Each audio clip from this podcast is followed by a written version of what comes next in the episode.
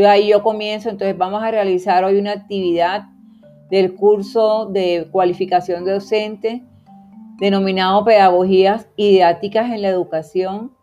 Vamos a realizar un ejercicio con la compañera Ileana Vitola, siendo las 11 y 33 de la mañana. Bueno, ahí grabo lo que voy a decir y le doy esto record.